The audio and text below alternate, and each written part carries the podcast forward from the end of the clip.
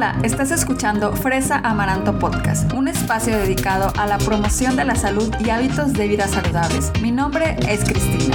Bienvenido a tu nuevo estilo de vida.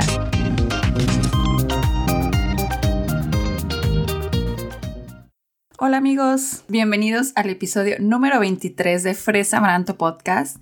Espero que todos estén muy bien en casa. Y bueno, hoy les quiero hablar de las propiedades de un alimento que me pidieron cuando realicé un Instagram TV. Y ya saben que aquí al cliente lo que pida. Entonces, si ustedes no pudieron ver un Instagram TV que realicé hace poco, eh, estos salen en mi cuenta de Instagram, en Fresa Amaranto. Entonces, si no me sigues, pues, ¿qué esperas? Ándale, ve y búscame como Fresa Amaranto y dale seguir. Entonces, bueno, este alimento que me pidieron que hablara es la chía.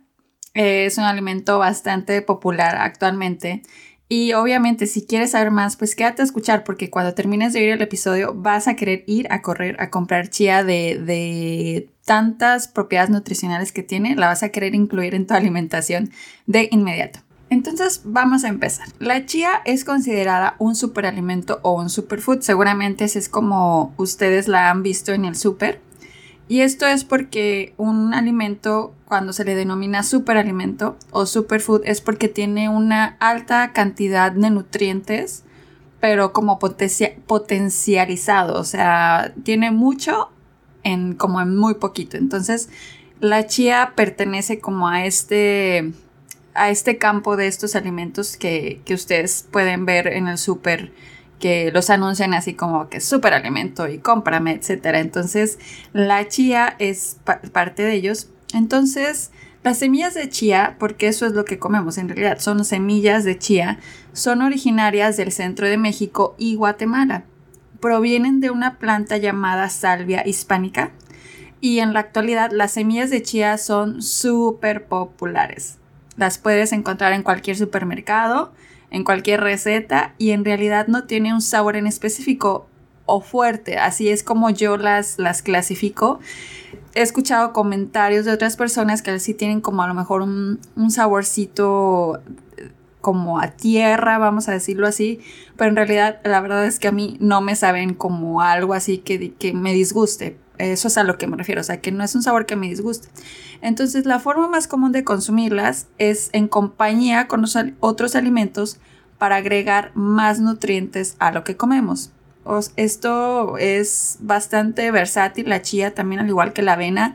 Si ustedes pudieran escuchar mi episodio de, eh, no al anterior, sino eh, al anterior al que al último que hice hablé de la avena y también hablaba de esta versatilidad que tiene este alimento. Entonces esto también es muy parecido en esa cuestión de que se lo puedes poner a lo que quieras las veces que quieras y como tú quieras. Entonces aunque tienen un tamaño muy pequeño definitivamente nos aportan grandes beneficios para nuestra salud. Eh, una cosa también que me han preguntado cuando hablo de esto de este tipo de alimentos es que quieren saber cuánto es la porción que la gente debe comer. Entonces, eh, en esta ocasión estoy tratando de incluirles y de comentarles cuál es la porción que ustedes deben de consumir de este alimento. Y estos valores los saqué de la USDA Food Database y es básicamente una fuente de datos de alimentos de aquí de Estados Unidos. Entonces, ahí eh, ustedes también de hecho pueden buscarlo en, internet, nada más ponen USDA Food Database, database y ya, o sea, lo, y ponen el alimento que quieren saber y ahí les va a decir las propiedades nutricionales del alimento. Entonces, en este caso, la chía, eh, la porción de la chía es, son 28 gramos, que son aproximadamente dos cucharadas, ¿ok? Entonces, este, estas dos cucharadas nos van a aportar fibra, nos van a aportar proteína, nos van a aportar grasa, calcio, hierro, manganeso, magnesio, fósforo, potasio. Entonces, como ven, es un alimento bastante completo, tiene eh, minerales, tiene eh, proteína, de hecho, de, es de las proteínas eh, más completas, por así decirlo, de origen vegetal y también nos aporta muchísima fibra. Entonces es un alimento que sí o sí debemos de tener en nuestra alacena para que em, podamos empezar a gozar todos estos beneficios que estas pequeñas semillas tienen en nuestra vida. Entonces, definitivamente eh, los beneficios para nuestro cuerpo pues son muchísimos porque pues obviamente como les mencioné antes tiene varios minerales, entonces se saltan en, antioxidantes. Los antioxidantes tienen muchísimos beneficios para nuestro, nuestro cuerpo, para el corazón, para el cerebro. Entonces es importante que nosotros consumamos este tipo de alimentos porque además no nada más es como que tiene uno, sino como que tiene variado. Entonces también esto es por lo que la hace una, un alimento muy completo. Eh, como les decía, también es alta en fibra soluble. Entonces, la recomendación general de fibra en nuestra dieta diaria es de, en, 22 a 30 gramos por día. ¿Ok? Y la verdad es que es muy difícil que la gente lo cumplamos, o sea, porque en general los, los alimentos que consumimos sí tienen fibra, pero no tanto. Pero en este caso, la chía, 28 gramos, que es lo que les digo que es la porción, aporta 10 gramos de fibra. O sea, imagínense, con una, dos veces que la consuman, ustedes ya pueden estar cerca de, dos veces que consuman la porción al día, ya pueden estar cerca de cumplir su requerimiento de fibra al día. Entonces, cuando nosotros consumimos un adecuado consumo de fibra, eh, nos puede ayudar a muchísimas cosas, puede ayudar a prevenir el estreñimiento, nos ayuda a sentir más saciedad, eh, también ayuda en muchos procesos de de la resistencia a la insulina, eh, ayudar a regular los niveles del colesterol, etc. Entonces, un alimento alto en fibra es bastante beneficioso para nuestro cuerpo y la, la chía lo tiene. Y es de verdad la porción muy pequeña. Entonces es como muy fácil cumplirlo cuando estamos consumiendo este alimento. Ahora, otra cosa también muy importante es que la chía junto con la linaza las semillas de cáñamo, esto en inglés vienen siendo las hemp seeds, y las nueces están entre las fuentes más ricas en omega 3 de origen vegetal, en específico del ácido alfa-linoleico. Entonces, alimentos altos en omega 3 promueven la salud del corazón y, y, pueden ayudar a mejorar nuestra presión arterial. También puede ayudar a disminuir las lipoproteínas LDL, que es como lo que se le conoce el colesterol malo, y puede aumentar las HDL, que es el colesterol bueno. Entonces, cuando alguien, eh, por ejemplo, que va y que le hagan los exámenes de sangre, los, pues sí, los de rutina, y que te dicen, no, pues que tienes el colesterol alto, hablan de este colesterol malo. Sí, entonces, em, una recomendación podría ser que es, esta persona empieza a incluir alimentos como la chía en su alimentación, ¿sí? Porque tiene estos beneficios para nuestro cuerpo.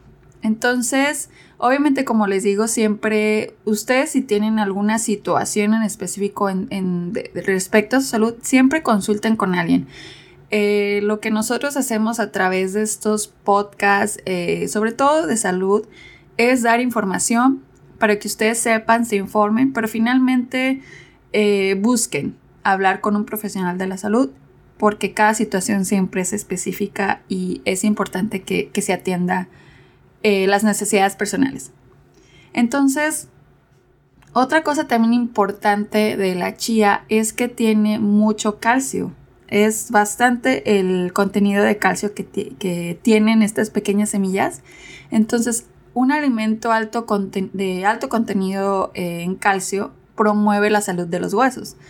Entonces también esto nos ayuda para, para evitar, vamos a decir, osteoporosis. Entonces eh, la chía también tiene este beneficio para nuestra salud. Como les mencionaba antes, también son una excelente fuente de proteína de, origen vegetal, lo que la hace ideal para consumir si estás llevando una alimentación basada en plantas. Eh, como les decía, tiene 28 gramos, tienen 28 gramos de chía, eh, aproximadamente dos cucharadas, tiene de proteína 5 gramos. Entonces es también bastante. Es una proteína muy completa. Y de hecho, eh, la gente que está tratando de llevar una alimentación con, sí, pues basada en plantas o tratando de dejar de comer carne, la chía combinada con agua eh, hace una consistencia muy parecida que puede ser un sustituto de huevo. Entonces, eh, sí, o sea, es, la, chía se puede utilizar de muchísimas formas y sobre todo también en, esta, eh, en estas sustituciones para nosotros obtener la proteína necesaria del día, también esa es una opción ideal. Entonces, eh, la chía es muy versátil, como les digo, la pueden consumir en agua, la pueden consumir hacen su ensalada y se le echan arriba la ensalada. Este, también se la pueden poner al yogur, se lo pueden poner al kefir, se lo pueden poner a, a lo que quieran. Entonces, de hecho, yo les voy a contar así rapidísimo una anécdota que cuando estaba en la carrera, eh, hicieron una feria de, pues sí, como de emprendedurismo, emprendimiento. Y eh, el punto era que tenías que crear un producto y que pues fuera mm, rentable y que, y que a la gente pues le fuera a interesar.